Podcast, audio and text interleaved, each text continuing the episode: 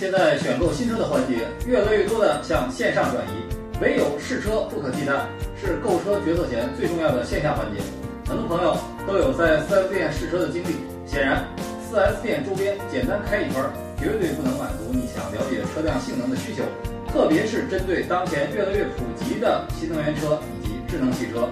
首先，新能源车的加速性能更好。包括能量回收等环节，驾驶的感觉和燃油车也完全不一样，所以特别需要体验这种差异。其次呢，越是智能的汽车，越需要认真的感受一下交互、娱乐、氛围等方面的体验。这些内容绝非十分钟的试驾可以解决，更需要长时间的感受。特别是很多新品牌对自己的产品力是有信心的。就需要通过这些方法获得消费者的信任，所以很多创新车企都提供送车上门试驾等功能，包括前不久上市的恒驰五，甚至提出提车后十五天内不满意可以退车并退款。也正由于此，很多新品牌卖得好的重要原因就是试车转化率高，这也凸显了试车的重要性。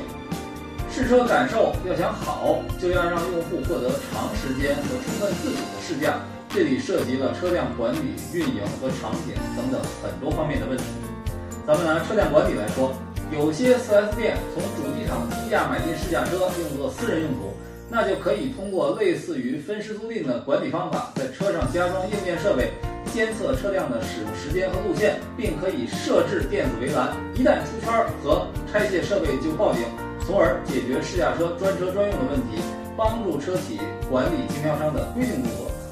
那从运营的角度来说，给车主的长期试驾也涉及类似于分时租赁的运营问题。首先，车辆要有牌照和资质；其次，涉及车辆的取送、保养、整备、停放，需要调配运营人员，并且有前后台管理软件。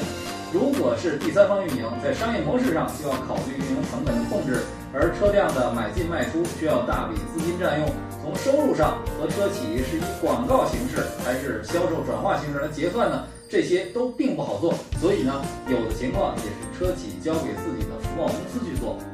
那长期的试驾车运营也会和营销活动结合。最近很多车企都在搞大范围的试驾体验活动，比如极狐、东风雪铁龙等等。这里面最大的问题就是用户来源。如果车企自己私域流量建设的好，或者是靠转介绍等等方法能够获得稳定的用户来源，那还好；否则就要靠广告投放，成本和转化其实都比较难。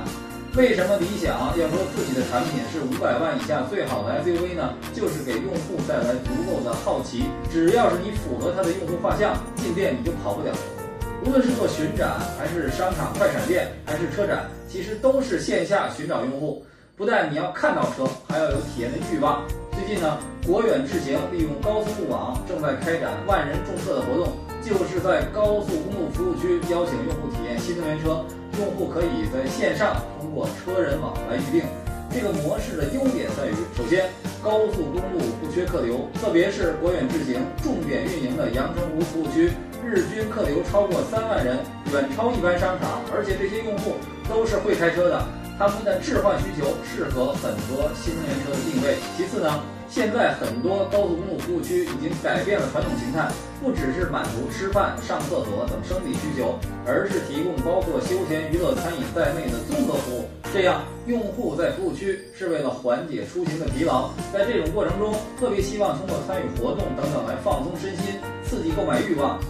第三呢，高速公路服务区本身也是不错的试驾体验场所。目前呢。万人众测活动已经在江苏、安徽、山东等几十个服务区开展，用户可以登录车人网预约，体验极客、哪吒、极狐、领跑、几何等多款新能源车型。欢迎大家在微信端搜索“车人网”小程序，或者关注车人网的公众号来预约试驾。